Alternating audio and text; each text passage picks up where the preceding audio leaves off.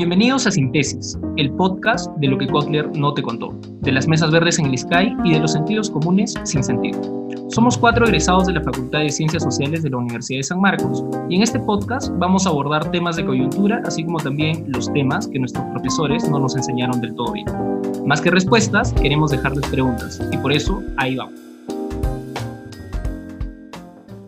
Estamos en un episodio muy especial, muy animosos, porque vamos a discutir un tema importante que ha sucedido en estos días, nada más un tema de contexto importantísimo, que son las lamentables declaraciones racistas que ha tenido la flamante congresista Marta Chávez, fujimorista, como ustedes saben, por el nombramiento de Vicente Ceballos como representante peruano frente a la OEA.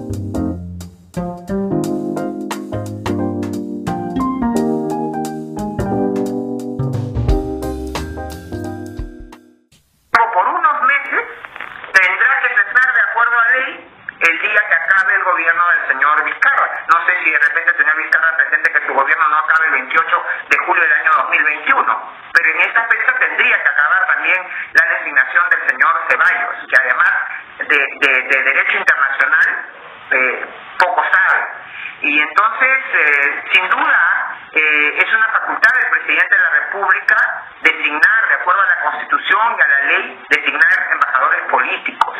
Pero eso no puede significar que en plena pandemia se, se pase por alto la profesionalidad, la carrera de un diplomático que está eh, eh, asignado a una función ante la OEA y se le quite de en medio para hacerle espacio a una persona que quizás debió ir porque como moqueguano y como persona de rasgos así eh, andinos, es una persona que debería conocer y mejor, llevarse mejor con la población mayoritariamente andina o mestiza de eh, Bolivia.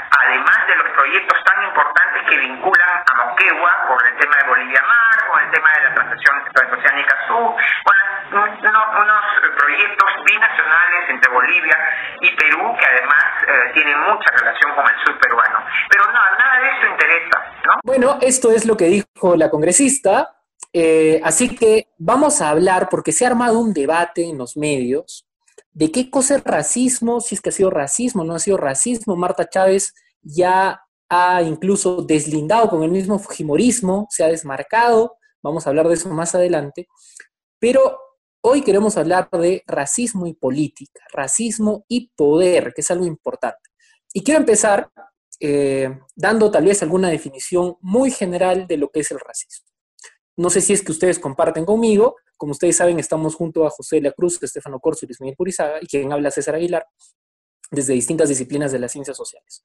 Al menos desde la antropología, el racismo se define como una ideología creada, establecida por los grupos de poder de determinadas sociedades para legitimar sus privilegios frente al resto de la sociedad. Esto, claro, estaba en desmedro del resto de sectores sociales de la misma sociedad eh, y esto funciona en dos niveles distintos. Un primer nivel generando estereotipos a partir eh, de la biología y de la naturaleza eh, misma del, hombre, del fenotipo, por ejemplo, diciendo eh, el negro tiene la nariz ancha, tiene las orejas grandes, es corpulento, mientras el indio es pequeño, delgado, encorvado, cobrizo, etc. Y atribuyéndoles a estas características físicas, biológicas, atribuyéndole características sociales, como por ejemplo lo que hace algún tiempo se decía, que los indígenas no pensaban bien porque el oxígeno no llegaba más allá de los 3.000 metros de altura. O lo que se ha hecho mucho a lo largo del siglo XX en nuestro país, que es decir, los blancos están mucho más relacionados a la ciencia eh, y a la tecnología, es decir, a la civilización en sí misma, mientras los indígenas en la sierra y en la Amazonía están más cercanos a la barbarie por su cercanía con la mitología, este, en fin, ¿no? Entonces, eso es el racismo, al menos desde la antropología, una ideología que se establece a partir de discursos y prácticas, en ese sentido, repito, para legitimar privilegios de grupos de poder. Así que quiero empezar eh, con Stefano Corso, que yo sé que va a dar unas sabias palabras porque no es un fujimorista dentro del grupo, si es que, em, empezando a preguntar, si es que en realidad tú compartes con, conmigo, con nosotros, que las expresiones de Marta Chávez han sido racistas o no. En principio yo creo que sí, o sea, han sido evidentemente racistas, ¿no? Y me parece que eh, quizás el contexto, el contexto de las, bueno, de los, de los comentarios abiertamente racistas de, de Marta Chávez pero también, en, digamos, contextualizándolo en, una situación que también se está produciendo en otras partes del mundo, por ejemplo, todos los problemas que tienen que ver con el racismo estructural en Estados Unidos, ¿no? sobre todo el accionar de la institución policial allá. Digamos, sería bueno, eh, creo que, creo que, creo que hemos visto un cambio, o estamos viendo un cambio también eh, importante y positivo en cuanto a la reacción pública con respecto a este tipo de declaraciones. Por ejemplo, yo no podría, eh, yo no podría dar fe de que hace cuatro o cinco años no este, este tema, este tipo de declaraciones no hubieran causado escándalo eh, público como lo han hecho ahora, ¿no? Eh, quizás hubieran sido pasadas por, por agua tibia, ¿no? Y nadie hubiera hecho mayor, o nadie le hubiera prestado mayor atención a ello. yo coincido en que el racismo, digamos, en una definición, creo que la, la, más, la más elemental, fundamental, es, claro, una ideología que, que legitima la superioridad de una raza ¿no? por sobre otra, eh, eh, fundamentalmente, y que en el Perú tiene una serie de expresiones eh, que se pueden evidenciar a lo largo de la historia, como las que has mencionado, que, digamos, no pasan por decir que porque uno no tiene intención racista o no tiene, digamos, la intención de que sus actos o sus comentarios sean racistas, eso no hace que no sea racista. ¿no? Eh, en Estados Unidos, por ejemplo, hay un, hay un concepto que se, que, es, bueno, que se discute también ampliamente, sobre todo en el debate en torno a la raza y la discriminación policial, que se llama la culpa, eh, la inocencia blanca, ¿no? Entonces, es mm. esta práctica de las personas eh, blancas, ¿no? A, digamos, negar el racismo inherente a sus acciones o a sus discursos por el simple hecho de desconocer que esas acciones y discursos pueden ser racistas, ¿no? Pero como bien sabemos, el hecho de negar que nosotros, digamos, no conocemos el racismo no hace que no exista, ¿no? Eh, como ha pasado en el caso de Marta Chávez, ¿no? Quien ha salido a decir eh, en su defensa que las declaraciones que ella ha hecho con respecto al, al ex premier Ceballos, eh, pues no eran racistas, ¿no? tenían la intención de serlo, ¿no? Y que ella no se considera una persona racista. bueno, no sé si Marta Chávez nos está escuchando, pero usted es... no, no creo. Los comentarios han sido recontra racistas, ¿no? sí, claro. Este, José, a ver, desde...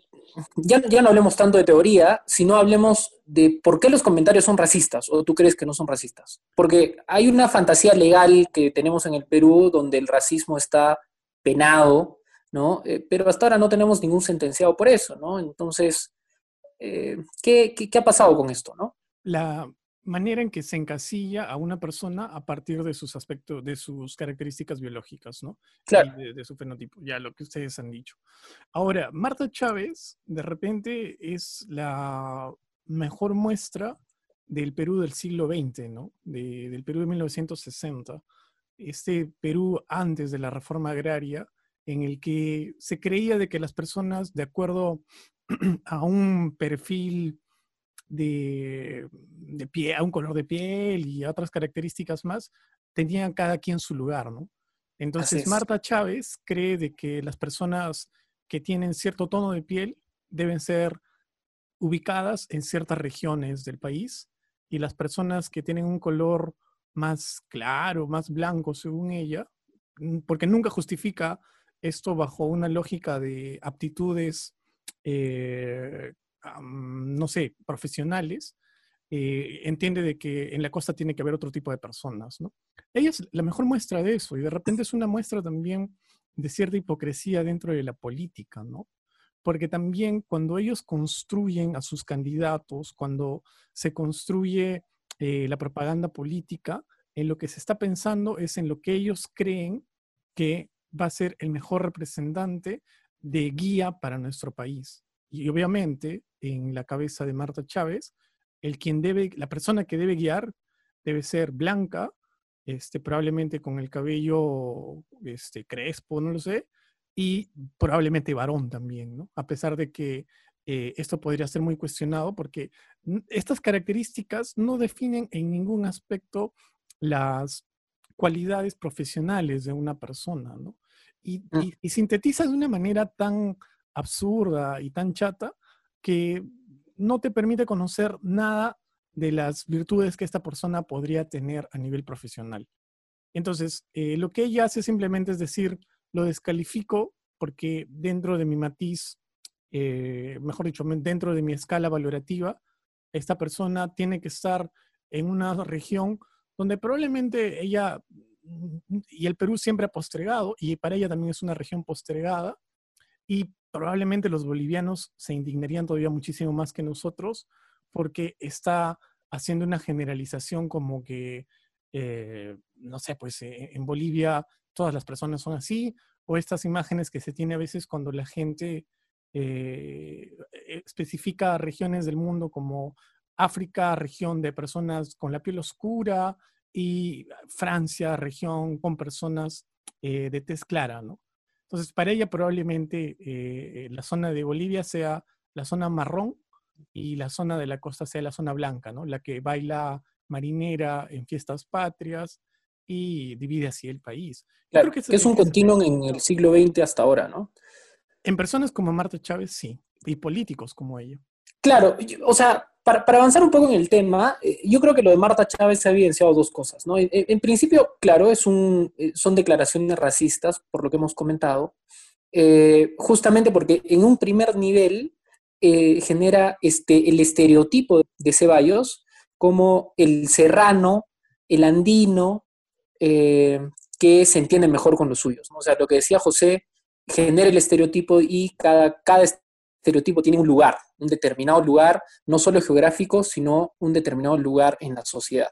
Pero hay un segundo nivel que es mucho más interesante analizar que tiene que ver con la política y cómo el racismo existe dentro ah, de la política y está relacionado al acceso al poder. Porque en las declaraciones de Marta Chávez, como hemos escuchado, ha dado a entender de que Ceballos entendería mejor con sus iguales. Es como si hubiera una barrera invisible biológica que le, impediría a Ceballos eh, comunicarse y entenderse bien con los norteamericanos, por poner un ejemplo. ¿no? Entonces, esto por un lado, este, sí, pues, dice mucho de cómo, eh, yo creo que resume muy bien el racismo que ha tenido nuestro país al momento de repartir el acceso al poder por lo menos en nuestra historia republicana, ¿no? para no ir más atrás, eh, que se resume muy bien con lo que ha dicho Marta Chávez. Y por otro lado, ha resumido también muy bien cómo funciona eh, la vida y el sistema de acceso a la diplomacia, ¿no? que es algo que normalmente no se habla, pero valdría la pena mencionar a eso, ¿no? Porque no, no tenemos pues grandes diplomáticos, Quispe o Amán, este, Kusurichis que nos hayan representado frente a la OEA, por ejemplo. Entonces, eh, creo que hay, esas dimensiones que, se puede conversar, ¿no? ¿Tú qué opinas, Luis Miguel?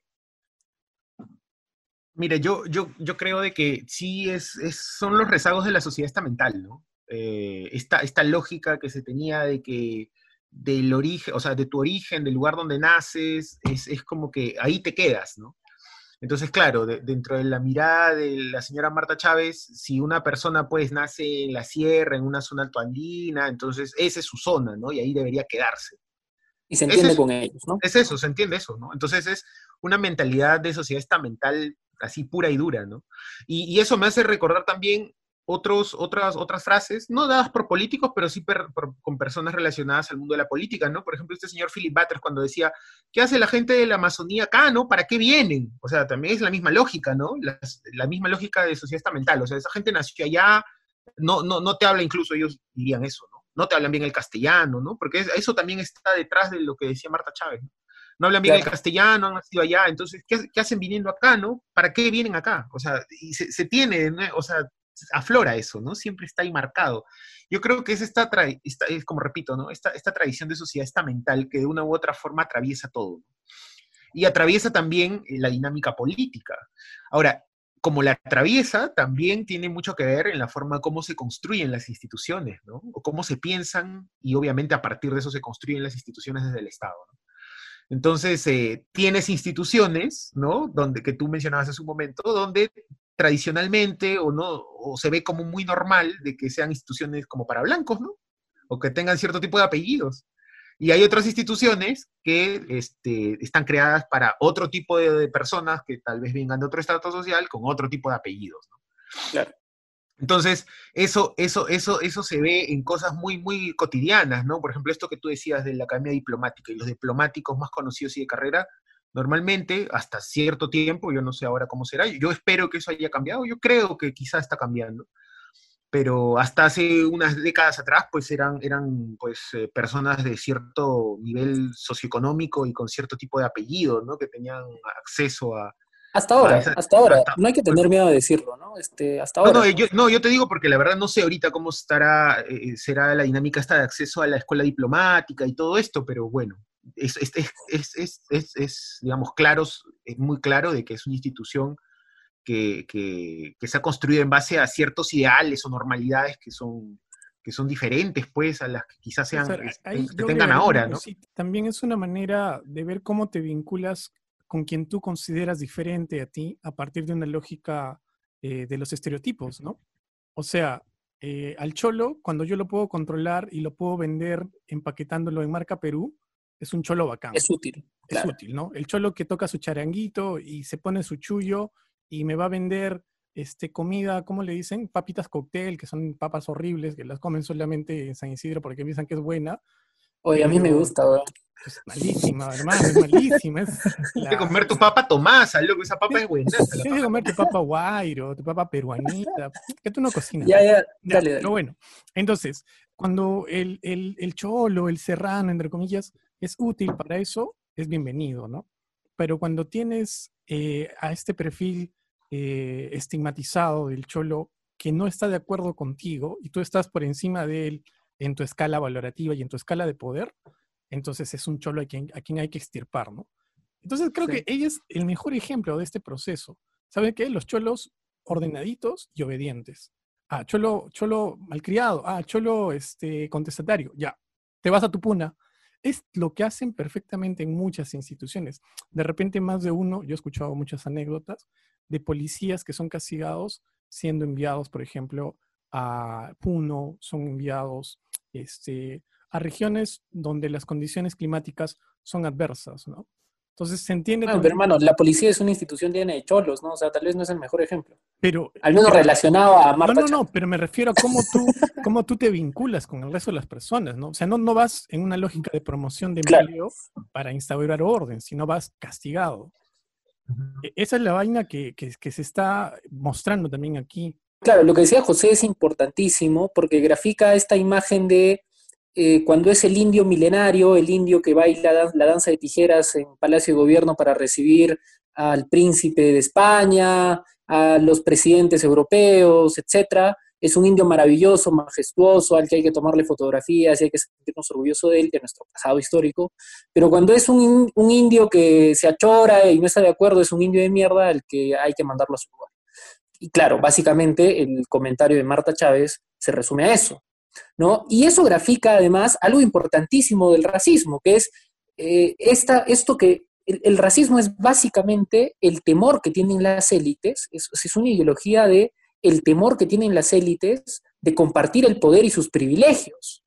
Eh, y creo que Marta Chávez demuestra muy bien eso, ¿no? O sea, el temor que tiene que un cholo como Ceballos, como Quehuano, Cobrizo, este, tenga acceso al poder y tenga acceso a un poder importantísimo como la OEA, ¿no? Este, que no lo tiene un fujimorista ahora. Entonces, eso es algo importante, ¿no? Y hay que recordar, tal vez, no sé si ustedes recuerdan, pero tal vez podemos recordar algunos hitos dentro de la política nacional en la, historia política reciente que grafican lo mismo, ¿no? El primero de ellos... La de Alan, ¿no? Alan García con Ciudadanos de Segunda Categoría, ¿no? Eso es clarísimo. Ciudadanos de Segunda Categoría. Exacto. Y, no solo con eso, sino también cuando en, en, una, entrevista, me parece, dice, no, pues que el hombre del Ande es un hombre triste, ¿no? Porque está más cerca de los Andes, ¿no? es, es, más telúrico, ¿no? Sí, Claro. exacto. Y mientras que el hombre caribeño es mucho más alegre porque está más cerca de la costa. Sí, sí, sí. Exacto, ¿no? Aunque eso no tenía que ver mucho con la relación al poder, pero sí ejemplifica muy bien eh, el racismo. Aunque tal vez más cercanos a, lo- a los ejemplos del poder está, por ejemplo, las declaraciones de Techito Bruce, ahora último, hace poco, que dijo que Vizcarra era la cuota provincial en una plancha de blancos, ¿no? Imagínate. Grafica Claro. muy bien, este, Pero de la misma eso- forma que, sí, que- que las declaraciones de Marta Chávez, ¿no? Eso, eso que menciona César también tiene que ver con, o sea, cómo el, lo que mencionaba también José, ¿no? Cómo el racismo, o digamos, cómo, cómo, cómo se identifican desde, digamos, las élites que tradicionalmente han tenido el poder en este país, cómo se identifica al cholo, al negro, al indio, y, y en función a cómo se les, se les utiliza, ¿no? O sea, son importantes en cuanto sean funcionales al proyecto político, hablando de, política, ¿no? O sea, son funcionales en, en cuantos digamos, son importantes en cuanto sean funcionales al proyecto político que yo estoy, digamos, este, planteando, ¿no? Y claro, como, como es importante y funcional para mi proyecto político que haya una cuota, pues, indígena, una cuota de quizá eh, de negro, una cuota de género también, ah, entonces, y- en función a eso, sí, ¿no? Entonces, es una forma también, es una, es una forma de entender el poder, o sea, es una Claro. forma, es como el armazón Y de que, estructura, claro, es una, una forma de de es una forma de estructurar, ¿no? De estructurar todo un mecanismo de poder, ¿no? Que viene Claro que obviamente vertical, de arriba abajo. ¿no? Claro que sí. Ese miedo de las élites para compartir el poder se ha visto muy, muy claro también en las declaraciones de Techito Bruce, que lo hizo justamente en un momento de resentimiento a Vizcarra cuando ya era presidente y no era la bancada oficialista Techito Bruce. pues, ¿no? Eh, otro ejemplo, por ejemplo, eh, valga la redundancia, no sé si ustedes se acuerdan de las declaraciones de Marta Hildebrand el 2006, cuando Hilaria Supa eh, quiso juramentar en quechua y le hicieron juramentar tres veces, ¿no? Y Marta Hildebrand dijo que el hemiciclo, el Congreso, el máximo poder del Estado peruano, aquí se habla el castellano, ¿no? Este, esta también es una, una muestra importantísima de el temor que se tiene a compartir el- espacios de poder con, con los otros, básicamente. No, pero incluso, O- incluso eso, ese caso, el ejemplo de, de, de Hildebrand, ese es el caso ni siquiera, ni siquiera compartir, o sea, ni siquiera reconocer, ¿no? O sea, porque no hay un reconocimiento válido del interlocutor, ¿no? O sea, ni Claro, siquiera es, mira, te acepto, vamos a compartir, ¿no? No, no, no, es ni siquiera, oye, no, no te reconozco como un interlocutor válido porque no hablas el mismo código que yo, entonces, por lo tanto, o tú te amoldas a mí o no puedo hablar contigo, se acabó, ¿no? Entonces, O no participas en el Congreso, Claro, que era o no participas, claro, exacto, ¿no? Entonces, claro que sí.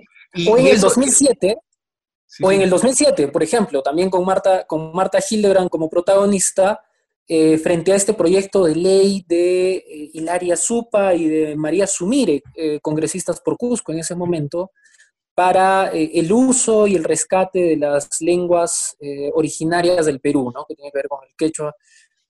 Y Marta Hildebrand, ustedes lo pueden revisar en, en el internet, también ha salido con declaraciones deplorables a decir quiénes son estas señoras, pues para hablarme de lingüística y, de qué lengua tenemos que reconocer, ¿no? Solo se valora las lenguas que no están destinadas a la extinción, dando a entender que el quechua, por ejemplo, entre otras lenguas, estaban destinadas a la extinción, ¿no? Este, y dando declaraciones de ese tipo, que grafican muy bien lo que ahora Marta Chávez ha hecho, que es decir, no tienes acceso al poder porque eres un cholo, ¿no? Es básicamente eso, ¿no? El miedo a compartir el poder, a ciertos eh, espacios a poder. compartir los privilegios.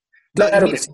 A ciertos espacios, ¿no? Porque si antes el discurso de hace, no sé, 60, 70 años atrás era estos grupos no tienen acceso a espacios de poder, ahora el discurso ha variado un poco y ahora es no tienen acceso a ciertos espacios de poder, ¿no? O sea, es como decir, mira, Ceballos sí está bien para el Congreso, ¿no? Sí está bueno, pero para la OEA no, loco, no hay forma. O sea, ah, no, para la OEA es otro nivel.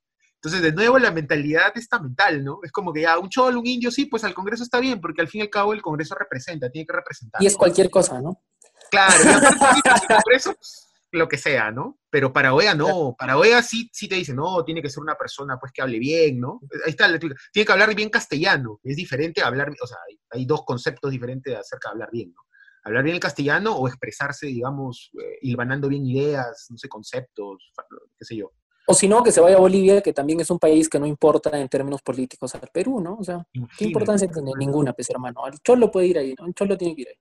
claro, hasta ahí creo que ha quedado claro el asunto de que sí, pues Marta Chávez ha caído evidentemente en un discurso racista. Ahora, hay que preguntarle al abogado del grupo, o sea, que eso es lo importante, ¿no? Porque vivimos en, un mundo de, magia jurídica y de mil maravillas jurídicas donde pues está penado el delito de discriminación por racismo.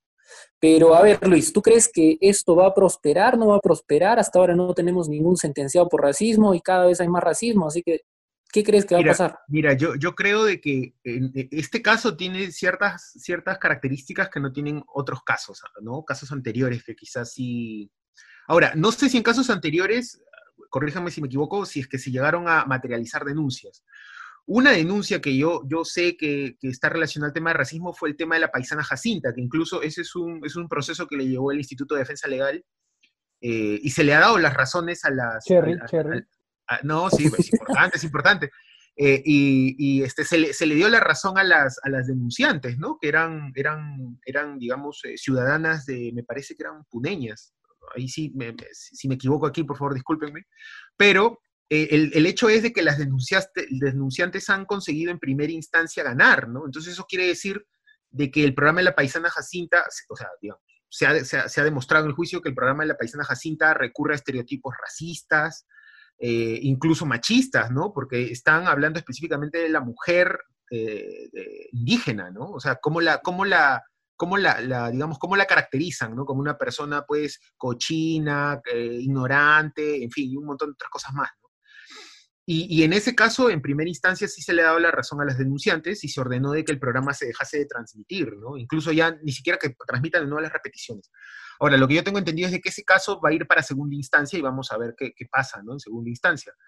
Eh, pero me parece que eso ya de por sí es un hito, ¿ah? Me parece que es un hito. Si bien es cierto, no tiene que ver directamente con eh, una relación de racismo y política, sí tiene que, o sea, sí deja un precedente en relación a a que no, es, no, debemos naturalizar ni normalizar ciertas, cierto tipo de humor que, definitivamente no, no, más bien, definitivamente es abiertamente racista, ¿no? Incluso clasista también.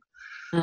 Eh, ese es el, antecedente que yo tengo ahorita más, más fresco en la, en la, mente acerca de un proceso judicial relacionado al tema de racismo. Ahora, en, en tema de política, la verdad yo no, no, no, no intento recordar, no, no encuentro ningún antecedente.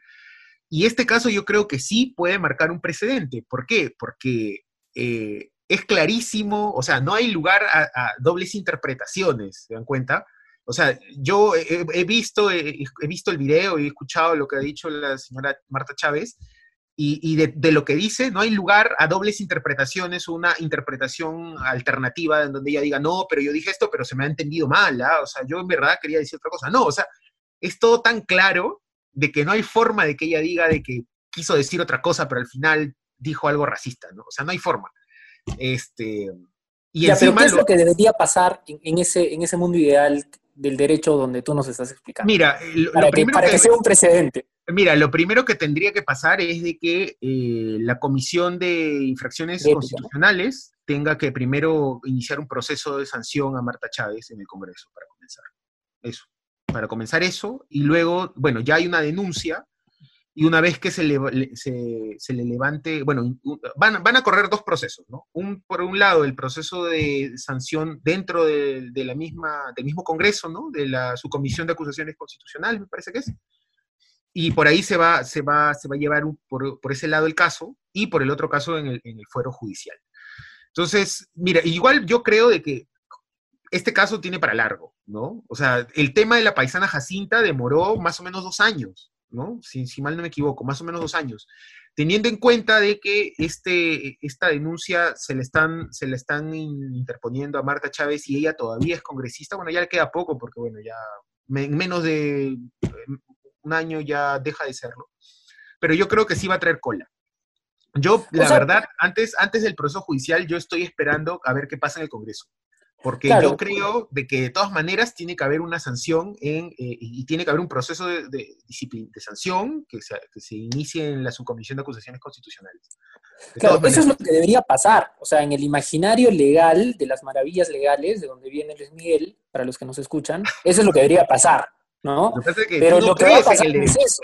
O sea, pero lo que va a pasar no es eso, ¿no? O sea, ¿y, por qué no va a pasar eso? Bueno, porque ya más o menos eh, ya hay florecitas que nos están anunciando que va a pasar otra cosa. Por ejemplo, Omar Chejade ha salido a decir que Marta Chávez ha tenido un desliz. No, es que es una salvajada. Disculpas, ¿no? Este, bueno, pero te dice mucho de la actitud que van a tener los congresistas frente a esto. O sea, sí, y además hay que tener en cuenta la actitud de Marta Chávez, no sé qué les parece a ustedes, pero el hecho de decir, eh, deslindar y decir ustedes no me han entendido, y hasta incluso pelearse con el Fujimorismo, ¿no? Y, el Fujimorismo saca a veces un tuit diciendo deslindamos de lo que ha dicho la señora, de las, de, las, de las expresiones racistas de la señora Marta Chávez, y Marta Chávez también deslinda el Fujimorismo y dice, bueno, pues si ustedes no me entienden, váyanse a la mierda, ¿no? O sea, ¿qué, ¿qué, se puede esperar de eso? O sea, yo creo que no va a pasar nada, va a quedar en nada, hermano. Mira, a mí, a mí sí me, da mucho que pensar que Marta Chávez sea un actor político que nace, como bien decía José, en los 90, que haya sobrevivido tanto tiempo, que desapareció de la política, entre comillas, ¿no? Porque estuvo como asesora en el Congreso anterior, me parece, pero digamos, desapareció de la política un tiempo y que haya resucitado, ¿no? Porque prácticamente estaba muerta, ¿no? Al menos eso quiero creer pero que haya resucitado y todavía ahorita estemos hablando de Marta Chávez. O sea, después de todo lo que ha sido el Fujimorismo y el rol que ella ha tenido en la, década de los 90 con el Fujimorismo, de, de, defender las barbaridades que ella ha defendido, ¿no? Y recordemos el caso de Leonardo La Rosa, o sea, de todas las barbaridades que ha defendido esa mujer, o sea, es triste que nosotros tengamos esta clase política que todavía no logra desmarcarse de esta gente, ¿no? O sea, ya, siglo, ya estamos 2020, han pasado dos décadas del siglo XXI y seguimos con Marta Chávez. Eso a mí me parece que es terrible, ¿ah? O sea, Pero es la mamá del Fujimorismo, hermano. terrible, terrible. O sea, eso, Estefano, que... Terrible, terrible. Sí, Estefano, ¿tú qué crees que va a pasar? Porque, o sea, Marta Chávez ya ha deslindado con todos, ¿no? O sea, y además el Fujimorismo no, no, no va a ser tampoco ningún proceso administrativo dentro del partido, porque además el presidente del partido trabaja para, para Marta Chávez en el Congreso. Entonces, ¿qué va a pasar? Bueno, eh, la verdad que en términos de una sanción social, eh, claro, a mí digamos como que ya sabes que estás en el 2020, eh, si tenemos una pandemia de COVID y, el, y el Fujimorismo deslinda de ti por Twitter por comentarios evidentemente racistas.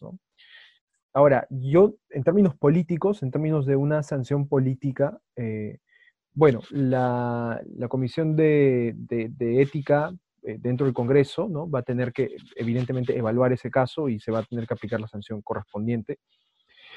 Pero, ¿Tú crees que haya sanción, en serio? O sea... Sí, honestamente, yo no creo que vaya más allá de simplemente las disculpas que haya tenido que pedir hoy día al presidente de la comisión donde se emitieron estos comentarios. Eh, seguramente va a ser un tema que va a continuar siendo replicado y difundido en los medios eh, durante estos días, ¿no? Pero lamentablemente, digamos, eh, eh, estas, estas expresiones manifestadas por, por la congresista Chávez, digamos, no se han dado de manera aislada con respecto a otros sucesos que han pasado también durante las últimas semanas, ¿no? Eh, que también, digamos, son eminentemente racistas. Eh, me refiero a dos de ellos específicamente. ¿no? Eh, este, esta historia en Instagram que hizo una, bueno, medallista peruana de surf, ¿no? Vania Torres, donde ella para una especie de actuación teatral, se había vestido como una campesina y, y, luego se había, digamos, quitado el maquillaje, ¿no? Y aparentando, digamos, como que blanquearse, ¿no? Era, era eso, ¿no? Como que... Con el, este, maquillaje. claro, con este con esta crema, ¿no? Que tenía ese poder blanqueador, digamos. eso me hace acordar a la, propaganda que hay inicialmente cuando surge el jabón, ¿no? Eh, no sé si ustedes recuerdan cuando el, jabón surge en Europa y además viene al Perú. Claro. Este, la propaganda que se hacía el jabón era el jabón no solo limpia, sino blanquea. Blanquea, claro es, es igualito, igualito. Y, sí, o sea, es sorprendente porque son, digamos, son como casi las, digamos, las viejas confiables del racismo eh, en Occidente, ¿no? Y que todavía siguen apareciendo, ¿no? En manifestaciones más modernas, ¿no? Y por otro lado, el, digamos, esta, este caso también de, discriminación y racismo abierto por parte de este sujeto que estaba siendo intervenido por el personal de Serenazgo, que además, digamos, es, una, es un sector ¿no? social eh, ampliamente relegado y, subalternizado, ¿no? O sea, los serenos son vistos yo diría, colectivamente como la escala más baja del empleo, ¿no? Y, también se asocian a estos otros elementos eh, raciales de por medio, ¿no? O sea, eh, que bueno, también emitió una serie de comentarios completamente desatinados y racistas en realidad, ¿no? Y que a mí lo que me sorprende en realidad con respecto a ese caso en particular es digamos, los tránsitos tan fluidos que hay eh, entre el racismo y otras expresiones o formas de discriminación en el país. Por ejemplo, eh, Carlos Álvarez, que es un comediante, ¿no? un imitador muy, muy conocido acá en Perú, eh, hizo una, una, mofa, ¿no? un sketch de esa situación, pero él en su sketch como que resaltaba lo que supuestamente podían ser eh, manerismos, ¿no? Un poco afeminados de este, de este chico que, estaba siendo intervenido, ¿no? Entonces, claro, es como, o sea, es sorprendente cómo pasamos de un tipo de discriminación a otra, ¿no? Y es algo que, bueno, no sé, eh, en cuanto al tema de, de, Marta Chávez, yo la verdad no creo que, que, vaya a haber una sanción más allá de la, digamos, de la sanción social y moral que está viendo ahorita, ¿no? Eh, pero seguramente eh, dirá algo la próxima semana y, o hará apariciones públicas y bueno, eh, las cosas van a continuar eh, con total normalidad. Claro, lo, que dices nos lleva a, ver que, claro, en, en, cuanto a sanción social, sí, pues hay mejores vientos en estos años, cada vez se hace más escándalo, se visibiliza mucho más, se denuncia, por lo menos en, en los medios o en las redes estas actitudes de racismo, sí hemos avanzado en eso, creo. Pero las estructuras que permiten el racismo en nuestro país eh, siguen existiendo sin que nadie las toque, ¿no? O sea, José que ahora está estudiando historia, eh, o sea, creo que es visible que las estructuras que consolidan el racismo en nuestro país siguen pululando como si nada hubiera pasado. Sí, en efecto, o sea, la historia está repleta de momentos eh, muy particulares en los que se muestran esta asociación a la blancura de la piel, ¿no? Eh, hay, por ejemplo, un caso en un libro de Pilar Gonzalo sobre historia de la vida cotidiana, en la que una mujer presenta una denuncia por divorcio porque se había enterado que su esposo era mulato, ¿no? Y no venía de condición este, blanca, española, pues, ¿no? Entonces, es como que ese tipo, ese tipo de, o sea, estamos hablando de cosas del siglo XIX, XVIII, ¿no?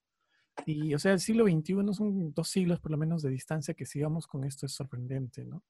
Incluso eh, esta tarde, hace cinco horas, eh, Marta Chávez ya pidió disculpas, ¿no? Pero la manera en que ha pedido disculpas es también una manera eh, caprichosa, ¿no? Porque ella ha justificado su accionar, eh, mejor dicho, ha, justificado el ataque como, eh, a ver, dice, Marta Chávez dice que la critican porque es mujer y porque es fujimorista.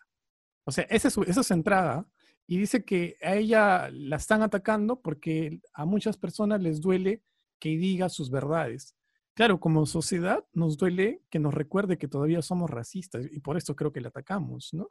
Pero la parte anecdótica es de que dice que está siendo usada como una cortina de humo para que no se cuestione a los responsables de los 50.000 muertos que hay en el país. Mm. Entonces, su salida es curiosa, ¿no? Porque eh, voy a parafrasearla, y ella dice que si tengo que disculparme, le dice al presidente de la comisión, yo me disculpo, dice y retiro las palabras, y lo pone así como en condicional, ¿no? Y retiro las palabras si alguien se ha sentido ofendido. O sea, ni siquiera interioriza el asunto de que este Ceballos, que por cierto creo que hasta ahora no se ha pronunciado, y ni siquiera agarra y dice, este, oye, Vicente Ceballos, discúlpame, creo que me equivoqué y no fue, ¿no? Si no lo pone... Ni siquiera los bolivianos, ¿no? Ni siquiera los andinos. Claro, y, y, todavía se refiere como que, este, la población aborigen no está siendo atendida, o sea, tiene unos términos así bien, bien de colonia, ¿no? Pero, o sea, yo creo que ahí está bien claro el asunto de que ella se siente muy segura del poder que tiene Y como tú has mencionado, el partido Fujimarista le ha dicho, oye tía, o te alineas, o si no las redes nos van a seguir haciendo huecos. Entonces ella dijo, ya, sabes que no puedo perder el poder, ¿no? Mejor agarro, e incluso ha cargado todo lo que el Fujimorismo ha concentrado y ha dicho, a mí me atacan los que no defienden la vida, los que han dejado que mueran por la pandemia, o sea, ha cargado a toda la némesis, entre comillas, del Fujimorismo para decir de que ella es eh, la cortina de humo. Que es víctima, ¿no? Y claro, y esto definitivamente ella lo ha hecho, ha dejado que arda un rato eh, el barco, pero ha sabido silenciarlo porque probablemente, como decía Luis, si es que esto pasase a un contexto legal, las consecuencias serían muy grandes. Pues. Y recordemos, si no me equivoco, Marta Chávez ha sido la única que ha candidateado con el partido Fujimorista, con, un con resultados pésimos, ¿ah? Pero claro, cuando ha sido candidata presidencial, ¿no? Pero es la única, o sea, que no tuvo el apellido Fujimori y que fue candidata en el partido de Fujimori, ¿no? Y por eso es que, o sea, las, las redes que ella tiene el poder eh, eh, dentro del partido y lo que maneja no es poco, ¿no? Eh, que se haya reciclado tampoco es poco, pero sí nos habla de una sociedad, de una élite, mejor dicho, que está entendiendo la inclusión social como una etiqueta, ¿no? Entonces te incluyo porque, como dice Techito Bruce, necesitábamos a alguien de la cuota. O sea, no te valoramos porque entendimos de que nuestro país como representación también exige eh, diversidad en, en, la composición de las distintas instituciones, sino que te incluyo porque es requisito para existir. Entonces, es así como de repente pasa, eh, podría pasar en el voto, perdón, en las candidaturas con paridad que están incluyendo porque sea, un requisito más que por una exigencia de conciencia. Y creo que eso, ese punto es, es, fuerte, ¿no? Y ella lo está reconociendo, o sea, lo haces porque no quiero perder poder, pero por si acaso te alineo, o sea, no te pido ni siquiera perdón eh, explícitamente, pero te digo, bueno, para que no me molestes, te pido perdón.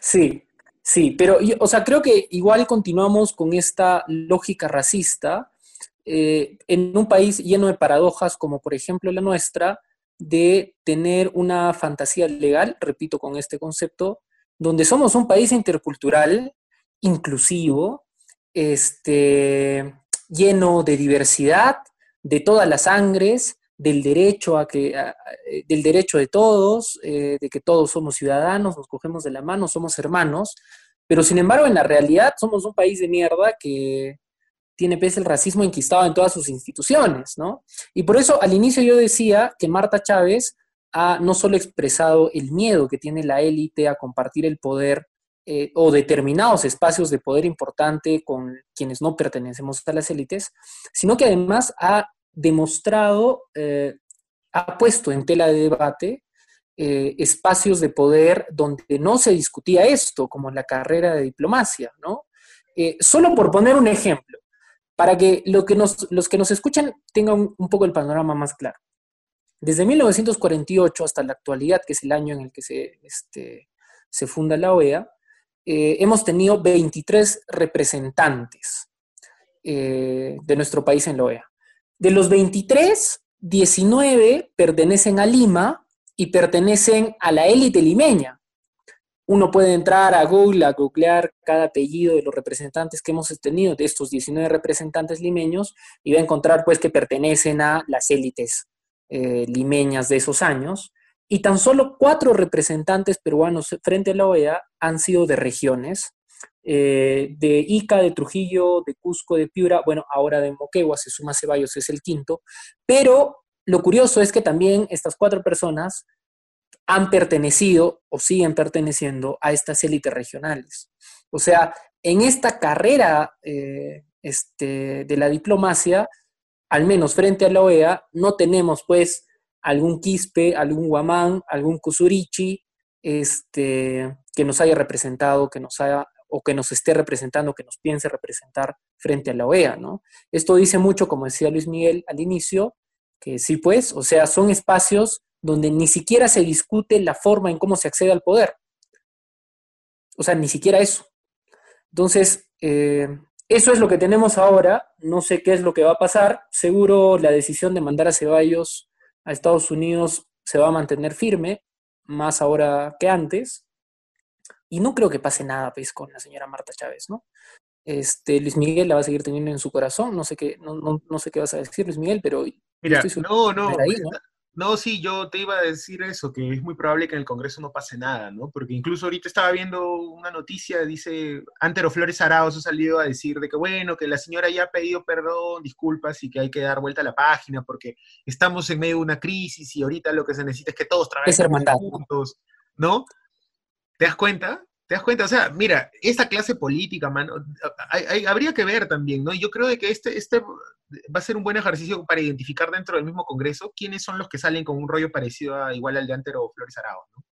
O sea, Antero Flores Arauz, eh, la misma Marta Chávez, o sea, representan una clase política que realmente ya no debería estar más, ¿no? O sea, ya no debería existir. Yo, yo la verdad, yo a mí me, sorprende cómo el señor Flores Arauz este, todavía le dan pantalla en algunos, en algunos, en algunos medios de comunicación.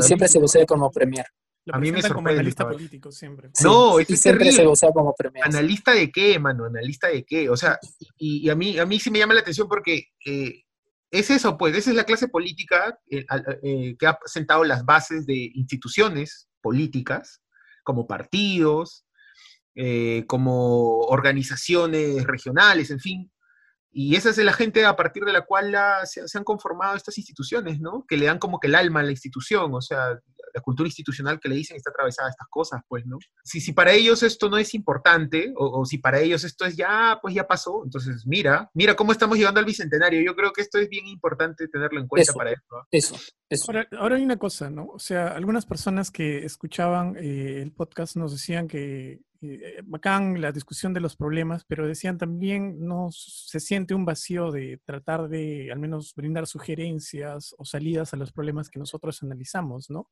Y creo que sería válido intentar también plantear algún tipo de recomendación cómo podemos combatir este tipo de problemas. Claro, claro, creo que estamos llegando a eso. Se, me ocurre, ¿no? Se me ocurre. Eh, en el episodio anterior yo mencionaba de que tenemos una sociedad que entiende eh, la sanción bajo la lógica de la represión. Entonces yo decía, vayamos a la lógica de la educación para mejorar la convivencia y tener mejor ciudadanía, ¿no?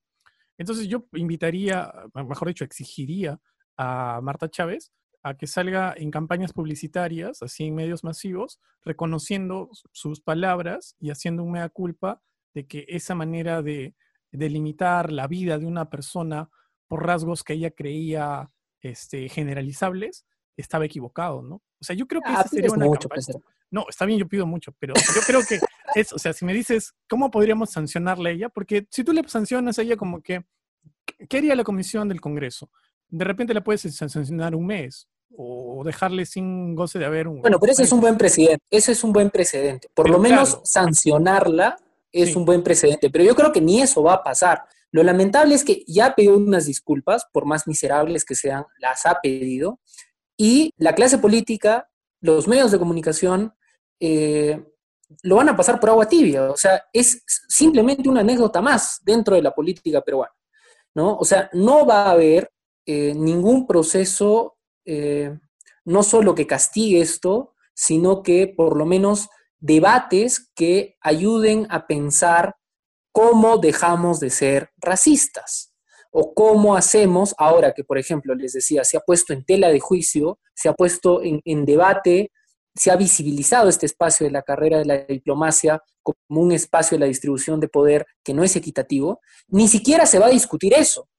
O sea, lo que debería pasar es que, por lo menos, ¿dónde está pues, la nueva clase política? Los de Belaunde, ¿no? Los chivolos, ya que están entrando. O sea, no, he visto ningún pronunciamiento de Indira en ese sentido, ¿no? De decir, por lo menos discutamos cómo se están manejando los accesos al poder en estos espacios que esa es una propuesta clarísima, que se debería hacer además del castigo que debería tener Marta Chávez. En realidad, la pregunta ahí sería cómo se están, esa misma pregunta que tú dices, pero para todos los espacios políticos, ¿no? No solamente, o sea, si, no recordemos lo que pasó hace un tiempo con, las, con los nombramientos de, estos eh, trabajadores para el BCR, ¿no? Donde entró este Rey, por ejemplo, Rafael Rey, y todo el mundo cuestionó y dijo, oye, pero ¿cuáles son los requisitos para este cargo? ¿no? Porque este señor no tiene ningún tipo de experiencia en este tema, no sabe nada de economía, entonces, ¿de qué depende de que este tipo al final termine en esta institución con este cargo? O sea, ¿cuáles son los requisitos para entrar? En realidad es, es repensar, repensar cómo se eligen los cargos eh, eh, en ciertas instituciones políticas del país, ¿no? Por ejemplo, otro ejemplo rapidito, se me viene a la mente. Ahorita se viene la, la, la, la elección para miembros del Tribunal Constitucional. De, siete miembros, se, tienen que elegir seis. Y, también hay, de nuevo está esa misma, lógica, ¿no? No está muy claro cuáles van a ser los requisitos que se van a tener en cuenta para elegir esos miembros. Porque esa elección también recae en el Congreso. El Congreso va a tener que elegir estos seis miembros. Entonces, ahorita, mira cuánto tiempo se, se han venido eligiendo eh, magistrados del Tribunal Constitucional, hace muchos años atrás. Y ahorita se sigue pensando, ¿ah? se sigue pensando, bueno, ¿y cómo te tiene que hacerse esta elección? Hay que pedir requisitos mínimos, hay que pedir también un perfil, o sea, es de nunca acabar, ¿te das cuenta? O sea, la pregunta en general sería, ¿cuáles son los requisitos que se tienen para los ciertos cargos en, en el gobierno? ¿no? Claro. Pero, por ejemplo, hay espacios como el, el, Poder Judicial que, sí, pues, o sea, es más, es más probable ver un Duberlí Rodríguez ahí, ¿no? O sea, un, un pata que viene desde abajo y, bueno, lo puedes criticar o no, pero por lo menos, ¿no? O por lo menos a los hermanitos, ¿no? O sea, que pero, pero, abajo. Mira, pero, pero, pero, eso, eso, pero eso ocurre también. Mucho más democrático que, que no, la carrera de diplomacia. Pero, pero, eso ocurre por una lógica inversa, porque las élites no tienen interés en esos espacios. O sea, tú no ves también. pues a un, a un, no sé, pues un, un, un hombre blanco de apellido compuesto y una super familia peleando por entrar a ser juez de la Corte Suprema. O sea, no, claro. Son espacios más bien, porque esos espacios, digamos, de una u otra forma están más democratizados. Es porque los mismos grupos de las élites no les han tomado importancia, prácticamente los han dejado de lado, ¿no? No son espacios que ellos disputen, ellos están disputando otro tipo de espacios, o sea, es por sí. eso. Pero, o sea, lo que debería pasar, yendo al reclamo de José de que ya pues, somos criticones nomás, bueno, lo que debería pasar es lo siguiente, que se empiece a discutir eh, la nueva generación de políticos, por lo menos que están en el Congreso, se empiece a discutir cómo en determinados espacios, como la carrera de diplomacia, se escogen a los diplomáticos para ciertos lugares o para otros lugares, o en otros espacios de acceso a poder. ¿no? Debería discutirse eso, no solo en el Congreso, sino en el espacio público, en la academia, en el espacio público, para identificar justamente cómo funciona el racismo en la política y en los espacios de poder. Eso es lo que debería pasar pero no está pasando. Otra cosa que creo que debería pasar, porque hablar del racismo es pues hablar de las desigualdades que tenemos. O sea, el racismo lo que hace es este, naturaliza la desigualdad atribuyéndole a una característica biológica, ¿no? Entonces, lo que se tiene que hacer es desnaturalizar esa desigualdad. O sea, se tiene que plantear y se podría aprovechar este momento de crisis para decir, oye, somos una sociedad racista, sí, ¿por qué? Porque hay estas desigualdades, las élites no quieren perder privilegios, entonces generan esos discursos. Entonces, ¿qué hay que hacer? Hay que democratizar, pues. ¿Qué significa eso? Generar educación de calidad universal para todos, donde, por ejemplo, el hijo de la congresista fujimorista Marta Chávez comparta clases con el hijo de el vendedor de jeans en Gamar, ¿no? O sea, generar una educación que no dé espacio a la separación y a la desigualdad. O por, lo, o por ejemplo, generar una mejor distribución de la riqueza. O sea, creo que si no llegamos a esos debates, que deberían ser debates que se deberían plantear en el Bicentenario, creo que esto va a seguir pasando una y otra vez como una simple anécdota, porque si no, no cogemos carne. O sea, el racismo no se va a eliminar con campañitas en RPP diciendo, oye hermano, no seas racista, ¿no? Todos somos iguales, que el país de todas las sangres, que paparguedas, ¿no? Que no, pues, o sea, hermano, el racismo no se combate así, ¿no? O sea, claro, es una de las formas como se combate y se visibiliza el problema, pero hermano, la raíz no es eso, ¿no? o sea, la raíz es la desigualdad. Yo, yo hoy creo de que una medida, una, una, una sugerencia, ¿no? En el, en el, a tono con lo que mencionaba José, ¿no? De plantear propuestas. Yo creo de que, yo, yo sí creo en este aspecto de que tienen que haber sanciones y sanciones duras. Por eso yo creo de que lo que se tendría que hacer es de que haya cierto tipo de faltas que cometan los congresistas que ya no pasen por eh, la comisión de acusaciones constitucionales ni la comisión de sanciones de la misma, del mismo Congreso. Porque claro, entre ellos mismos siempre se van, a, se van a cubrir, ¿no? Tienen que haber cierto tipo de faltas que por su, por su gravedad o por las características y la gravedad que tengan estas faltas, sean vistas de frente por la Corte Suprema. Pero en este, en este caso, por ejemplo, en el, en el caso de Marta Chávez ahora, hay una denuncia penal. O sea, y, lo único que tiene que hacer el Congreso es quitarle la inmunidad. O sea, igual la denuncia penal está claro, pero eso, eso no va a suceder, pues, desgraciadamente. Por eso digo, por eso digo, debería implementarse algún mecanismo eh, respecto que, eh, en relación a, cierto tipo de faltas que cometan los congresistas, si, cuando cometan cierto, cierto tipo de faltas o delitos, qué sé yo, que, por la gravedad de estas, de estas faltas, ya no tengan que ser vistas por el propio Congreso, sino pasen directamente a la Corte Suprema. O sea, tampoco le vamos a decir al congresista, ya, ok, por tu investidura, ya no vas a un juez superior, ya, vete de frente a un Supremo, ya, pero que el Supremo, que el Supremo resuelva. Porque si no, te pones en el, te, pones en, mañana que, o sea, esto me parece súper grave, ¿eh? como que para que sea pasado por agua tibia, me parece súper grave.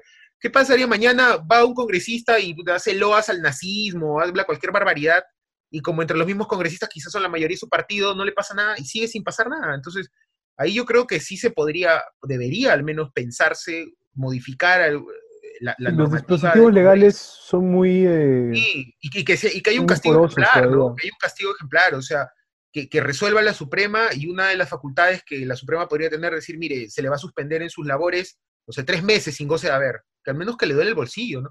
Pero mira, sobre todo más allá de castigar a la persona, que eso es lo que a mí me parece que debería pasar, a esa mujer se le tiene que castigar de alguna manera, que se dé un mensaje claro a la ciudadanía, decirle, oye, esto está mal, no, no, no puede seguir pasando, porque si al final todo se pasa por agua tibia, entonces todo el mundo cree pues de que no pasa nada, ¿no? Entonces, ah, pues, si el congresista dice eso, yo claro, se sigue normalizando. Claro, se sigue normalizando. Entonces yo mañana salgo y le digo al policía, ah, acá ya cholo de mierda. Y no pasa nada. ¿Te mm. das cuenta? Entonces, es una locura, ¿no? Se tiene que sancionar, o sea, si no se Igual yo sigo creyendo que, y con esto cierro, no sé si alguno de ustedes más quiere opinar, pero yo creo que tenemos que apuntar a eso, o sea, mientras no te exijamos cambios de, de profundidad, de esa densidad, de aspirar a una democratización real en cuanto a acceso a servicios, en cuanto a distribución de la riqueza, en cuanto a participación del poder real, creo que vamos a seguir quitándonos el sombrero, vamos a seguir viviendo el sueño de todas las sangres, pero viviendo la realidad del indio de mierda y del cholo de mierda que no puede ir a la OEA a representar al Perú porque sería mejor que se vaya a Bolivia porque se va a entender con ellos. Así que yo cierro con eso. Este, le deseamos desde aquí todo lo mejor a Vicente Ceballos, a ese andino cobrizo que va a ir a representarnos a la OEA. Eh, y cerramos con eso. Así que amigos, cuéntenos sus opiniones. Eh, tal vez ustedes también creen que es una cortina de humo que está haciendo el vizcarrismo en este contexto de crisis de la pandemia con más de 50 mil muertos. Pueden escribirnos también a contarnos eso. Los vamos a escuchar y nos vemos en un próximo capítulo de Síntesis. Chao.